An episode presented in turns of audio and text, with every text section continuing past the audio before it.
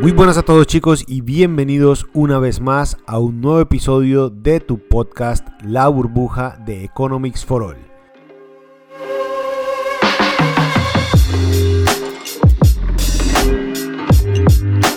Mi nombre es Fabián Munevar y en esta ocasión vamos a estar compartiendo una pequeña lista de las 5 cosas que no te cuentan, que no te dicen y que nosotros personalmente consideramos que son las cinco cosas más negativas o con las que más luchamos en los mercados financieros o por lo menos cuando empezamos a hacer trading. Vamos a hablar de las cinco cosas negativas del trading, de invertir en los mercados financieros y cómo podríamos, según nuestra experiencia, intentar darle un poquito de manejo. Vamos a explicar un poco como esas experiencias más o menos negativas que vamos pasando y lo que hemos aprendido durante este tiempo.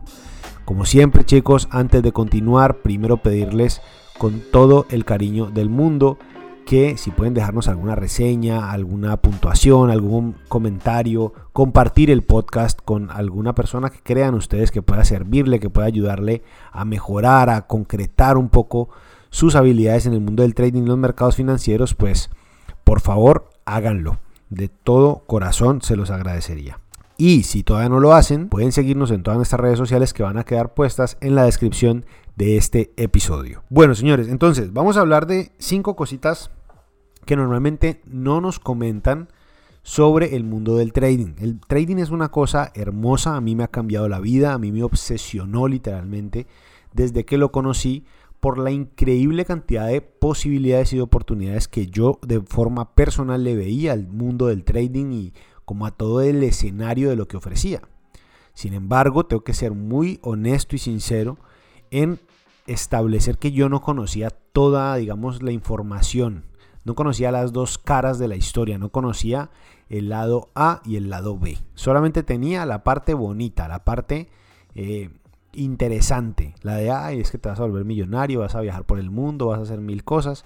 Y sí, en parte esa es una de las cosas, o bueno, esa es una de las versiones que puedes lograr haciendo trading y aprendiendo a hacerlo de forma rentable. Sin embargo, esa no es la única y no es la única situación por la que vas a pasar.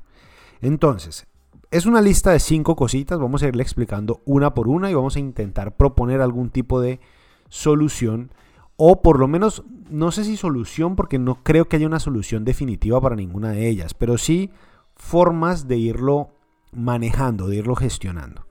La primera cosa negativa es el tema de la inestabilidad o el tema de la incertidumbre.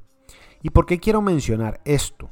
Sobre este mismo capítulo hicimos un video en nuestro canal de YouTube. Si quieren ir a revisarlo, revísenlo. Obviamente es un poco más corto de lo que vamos a hablar aquí porque este formato es distinto y nos permite un poco explicar a mayor profundidad algunos conceptos que me parecen muy interesantes.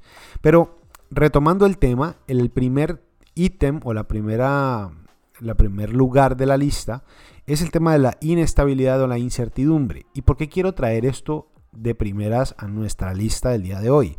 Y es que básicamente muchos de nosotros hemos llegado al mundo del trading o el mundo de la inversión en el mercado de renta variable como una búsqueda exclusiva de dinero, como una búsqueda exclusiva de reemplazar nuestros ingresos a veces eh, del trabajo, de reemplazar nuestros ingresos a veces de eh, buscar costear nuestras responsabilidades del mes a mes y el trading lamentablemente no es una herramienta muy efectiva para eso. La naturaleza de los mercados de renta variable es precisamente eso, su variable. Y esa variable implica entender que nunca es posible generar ningún tipo de certidumbre. Cuando tú tienes hijos, por ejemplo, tienes una esposa, estás alquilando un, apartamento, un piso, una casa, y además, o imaginémonos que te has comprado una casa y tienes una hipoteca, pues vas adquiriendo con el paso del tiempo una serie de responsabilidades y de obligaciones.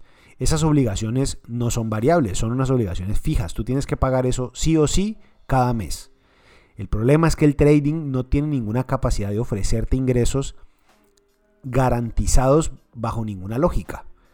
Por supuesto, hay unos momentos en los que tú logras hacerte rentable y con un capital lo suficientemente grande tienes la capacidad de llegar, digámoslo entre comillas, a costearte tu estilo de vida.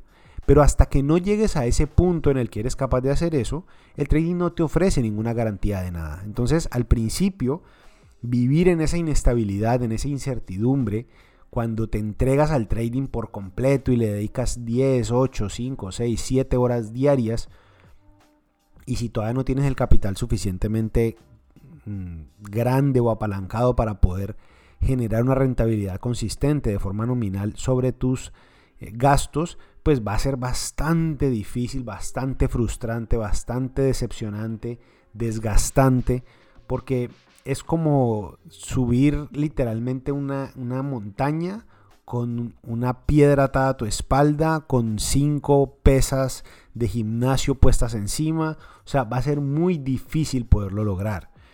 Entonces, el tema de la inestabilidad y la incertidumbre siempre nos van a acompañar, aunque te vuelvas el trader más rentable y poderoso y con el mayor capital del universo, siempre te va a acompañar. Por supuesto, con el tiempo lo vas manejando, vas aprendiendo. Una de las cosas que yo les puedo decir es, si usted ya tiene un trabajo y usted tiene un ingreso fijo, recurrente de un trabajo, no se salga de ese trabajo hasta que el trading sea capaz de pagar su estilo de vida. Antes de eso no lo haga. ¿Por qué? Porque la inestabilidad y la incertidumbre se lo van a comer vivo en términos de nervios, en términos de, ansiedad, en términos de, de estrés. Y eso va a ser bastante complejo de manejar si no tienes literalmente una manera de sostenerte, de vivir, de comer, de darle a tu familia, eh, digamos, de proveerla de las cosas normales y habituales que eras capaz de hacer cuando tenías un ingreso fijo. Entonces, antes de meterte al trading y decir, no, es que yo voy a hacer esto y voy a vender la casa de mi mamá, del perro, del gato, del abuelo, del tío, para meterme en el trading, antes de hacer eso, primero vuélvete rentable. ¿Eso qué significa? Mientras haces tu trabajo, aprende a hacer trading, dedícale el tiempo, una hora, dos horas que tienes libre y ve mejorando tu estrategia. Cuando ya seas rentable haciendo eso, ahí sí te puedes plantear la lógica de hacer esas cosas. También tienes que ser consciente que la inestabilidad, la incertidumbre nunca, nunca, nunca se van a desaparecer del mundo del trading. Lo segundo y un poco hilando también con la primera situación, el trading conlleva siempre un estrés emocional, un estrés físico que tienes que aprender a manejar. Precisamente eh, como fruto de esa inestabilidad, de esa incertidumbre, principio en los mercados suele ser un poco estresante emocionalmente. Cuando ganamos nos sentimos muy bien, pero cuando perdemos nos sentimos extremadamente mal. Es una situación que se aprende a manejar con el tiempo, por supuesto que sí, pero al principio, cuando todavía no tienes las herramientas para manejarlo, va a ser bastante peso sobre tus hombros el hecho de aprender a lidiar con ese estrés emocional y con ese estrés físico de cuando ganas no sentirte eufórico y cuando gana y cuando pierdes, perdón, no sentirte derrotado. No puedes irte a dormir todos los días a la cama dependiendo de cómo te vaya en tu día de trading. Es un absurdo. Y si te va y te empieza a ir así, pues tienes que ir tomando herramientas y estrategias para que no te pasen esas cosas. Uno de los tips que yo te puedo entregar es que te hagas varias preguntas durante el proceso de tu trading. Una de ellas que a mí en lo personal me ayudó muchísimo es, si tú no puedes asumir una pérdida de forma tranquila, es decir, si tú estás revisando el celular, si tú no puedes irte a dormir porque tienes una operación abierta, es que seguramente estás operando más de lo que deberías. O es que estás arriesgando más de lo que deberías. Cuando tú le das clic a comprar o a vender algún activo, recomendación número uno, acepta la pérdida que puedes llegar a tener. Eso es como cuando uno dice, y me van a disculpar este coloquialismo colombiano, pero eso es como cuando uno dice, pues ya échele tierrita a la plata y ya olvídese de ella. Es como, como cuando uno dice, invertí y olvidémonos de eso, ya se fue, eso se perdió y ya está. Ah, que si ganamos, hombre, muy bien, nos sentimos felices. Pero si no, usted ya hizo el proceso emocional de asumir su pérdida. Entonces, cuando usted invierta, cuando usted compre, cuando usted venda, y esto es en cualquier mercado, no solamente para Forex, para todos los mercados, acepte su pérdida. Si usted no es capaz de aceptar su pérdida, es que esa operación no es para usted. O que usted está utilizando un tamaño de la operación que no es el adecuado para su cuenta. Téngalo en cuenta que eso le va a ayudar muchísimo a lidiar mejor con ese estrés Esta es otra de las cosas que nunca desaparece, no importa qué tan bueno sea. En algún momento usted aprende a manejarlo, pero nunca, nunca, nunca desaparece. La tercera situación, y esta, digamos, es un poco relativa, pero, pero digamos, a mí en lo personal sí que me generó eh, resistencia, pero nuevamente, con el tiempo vas aprendiendo a dosificarte. Y es que vas a tener que pasar mucho tiempo frente a las pantallas. Si eres una persona, por ejemplo, por naturaleza sedentaria, vas a darte cuenta que si te dejas llevar el trading te puede absorber por completo frente a la pantalla de un computador por 10 horas, 15 horas, 20 horas, 8 horas, lo que tú quieras. Y en muchas ocasiones en el trading, estar tanto tiempo frente al computador es negativo, es nocivo para nuestro trading. En algunos tipos de trading, menos es más. En algunos tipos de trading a veces es mejor quedarse quieto, es decir, no hacer nada, que quedarse mirando el computador todo el día. Cuando tú tienes la capacidad, por ejemplo, de tener MetaTrader 4 en tu celular, en tu, sí, en tu celular, pues te vas a enfrentar con la lógica de, por ejemplo, imagínate que abres una operación y te vas para cine. Pero resulta que en vez de estar viendo la película de cine con tu novia, con tu esposa, con tu hijo, estás revisando el celular todo el tiempo porque quieres ver qué pasa con la operación, quieres estar pendiente, ah, subió, bajó, voy ganando tanto, voy perdiendo tanto. Eso es un síndrome por el que todos hemos pasado, no es algo nuevo, no es algo eh, que te vaya a pasar solamente a ti, pero tienes que ir aprendiendo a manejarlo. Otra de las cosas es que al principio es obvio que vas a tener que pasar tiempo aprendiendo cómo funcionan los gráficos, cómo se comporta un gráfico, cuáles son las temporalidades, qué es una tendencia, cómo funcionan los...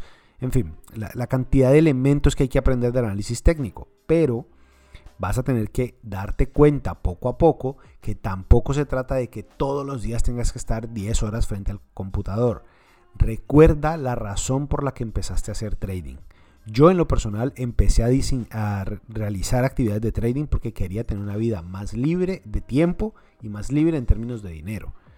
Por lo tanto, si tú te vas a pasar 10, 12, 15 horas pegado a un computador, pues pregúntate a ti mismo si al final vale la pena el riesgo. Porque si lo que quieres es pasar 10 horas pegado a un computador, búscate un trabajo normal. Y en un trabajo normal no te vas a arriesgar y te van a pagar igual por estar pegado a un computador 10 horas al día. Entonces, pues no tiene ningún sentido. Por lo cual el tema de estar expuesto a pantallas es algo que con el tiempo vas reduciendo poco a poco. Ahora, si tú no tienes ningún problema con eso y lo puedes manejar y lo llevas bien, perfecto. Pero a algunas personas, pues sé que eso les puede generar algún tipo de molestia. La cuarta situación que quiero traerte el día de hoy es una cosa que se llama la curva de aprendizaje. Normalmente cuando estás aprendiendo una habilidad nueva o, o una, sí, una aptitud nueva, pues vas a tener que atravesar una serie de retos, de desafíos, de cosas que tú no estabas acostumbrado o que no sabías hacer o que no estaban bajo tu, tu lupa de cosas o de habilidades por aprender. Y cuando te enfrentas a ellas, como aún es algo nuevo para ti, pues vas a pasar por esa curva de, de dificultad, de intentar hacer algo y no se te da, pero entonces aprendes, redireccionas, modificas, te adaptas y vas poco a poco aprendiendo muchas cosas. La curva de aprendizaje en el trading es una curva de aprendizaje bastante prolongada y agresiva. ¿Qué quiere decir eso? Normalmente aprender a hacer trading de forma correcta y convertirte en un trader rentable toma tiempo. Y no te estoy hablando de seis meses, de dos meses, de cuatro meses, de cinco meses, ni siquiera de un año. Puede tomarte varios años. Es un poco como si yo te dijera, a veces nos llegan preguntas por Telegram, por Instagram, de gente que nos dice, ¿Cuánto me puede tomar eh, volverme rentable? ¿Será que en tres meses me puedo convertir en una persona rentable? La respuesta corta es, ¿puede un médico convertirse en médico en tres meses? ¿Puede un abogado volverse abogado en tres meses? ¿Puede un enfermero, un, qué sé yo, un carpintero, un, lo que sea, aprender su profesión y hacerla de forma correcta en tres meses? No, muchachos, la, la, respuesta es bastante sencilla y directa. No se puede. Y no se puede porque es que tienes que aprender muchas cosas. Y el trading tiene dos componentes trascendentales. Está la parte teórica, que literalmente la puedes aprender viendo videos de YouTube si quieres. Y en eso te puedes demorar lo que te demores. Te puedes demorar 10 horas, 15 horas, 20 horas, una semana, dos semanas. Vamos a ser exagerados y digamos que un mes o dos meses. Si te dedicas total y de enteramente aprender todo el contenido teórico disponible del mundo del trading. Puedes aprenderlo en un mes, en dos meses, por lo menos lo que necesitas para ser rentable. ¿Cuál es el problema? Que eso es solamente como un 20 o un 25% del total de lo que uno realmente debe aprender. Porque el resto, el 80% restante o el 75% restante, es lo que construyes basado en tu experiencia. Es lo que vas aprendiendo y cómo vas aprendiendo en el día a día. Cuando llevas a la práctica todo eso que aprendiste en el contenido teórico. Cuando tú llevas eso a la práctica y empiezas a practicar, a poner una operación y aquí te saltó el stop y empiezas a, revisar y a reflexionar, ¿por qué me saltó el stop? ¿Fue mi culpa? ¿Fue por el mercado? ¿Hice algo mal hecho? Eh, ¿Qué me pasó aquí? Abriste una operación y la cerraste antes de tiempo. ¿Por qué me pasó esto? Cuando empiezas a pulir toda esa serie de cosas que solamente la experiencia te pueden dar, ahí es cuando empiezas a aprender realmente. Entonces la experiencia, la única forma de ganarla es con tiempo. Hay muchas personas que están en el trading y creen que sus problemas a la hora de, ser rentables se solucionan con más aprendizaje teórico. Y entonces han aprendido 10 cursos distintos. Empiezan a implementar una estrategia. La estrategia una semana no les funciona y entonces la semana siguiente se compran otro curso. No, muchachos, eso así nunca les va a funcionar nunca le va a funcionar por una sencilla razón, y es que el problema no es de aprendizaje, el problema no es de conocimiento, no es de, de, acumular información, el problema es de poner en práctica esa información. Conocimiento sin aplicación no sirve absolutamente de nada, absolutamente de nada. Eso es como leerse un libro, imaginémonos, de la dieta más espectacular para bajar de peso, pero usted al otro día sigue comiendo igual pues usted puede leerse 20 libros sobre bajar de peso, pero si sigue comiendo mal, por supuesto que no le va a hacer ningún efecto. Porque es que eh, lo que genera el efecto no es el conocimiento, es la práctica de esas cosas. Entonces, esa curva de aprendizaje va a implicar que usted aprenda con el tiempo y la práctica una serie de lecciones. Y ahí es donde viene la segunda parte de la dificultad de esa curva de aprendizaje, y es que esas lecciones normalmente son frustrantes, te hacen perder dinero normalmente. Son eh, lecciones de aprendizaje, por ejemplo, de desprogramar cosas que tenemos en la mente.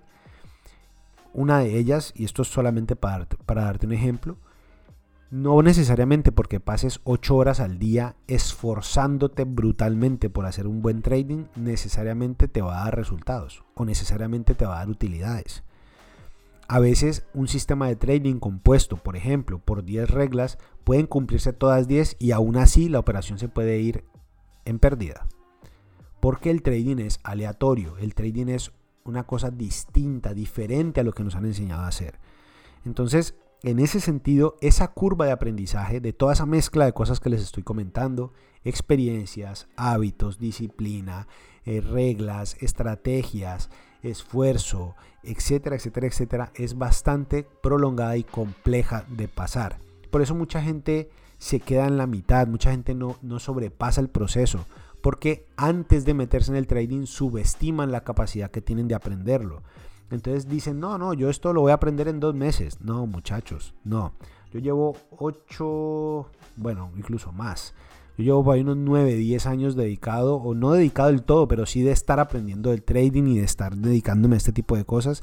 Y les puedo asegurar, jurar que todavía no paro de aprender, que todavía hay muchas cosas que se me escapan, que todavía hay muchas cosas que hago mal, aún queriendo y siendo consciente de que no debo hacerlos.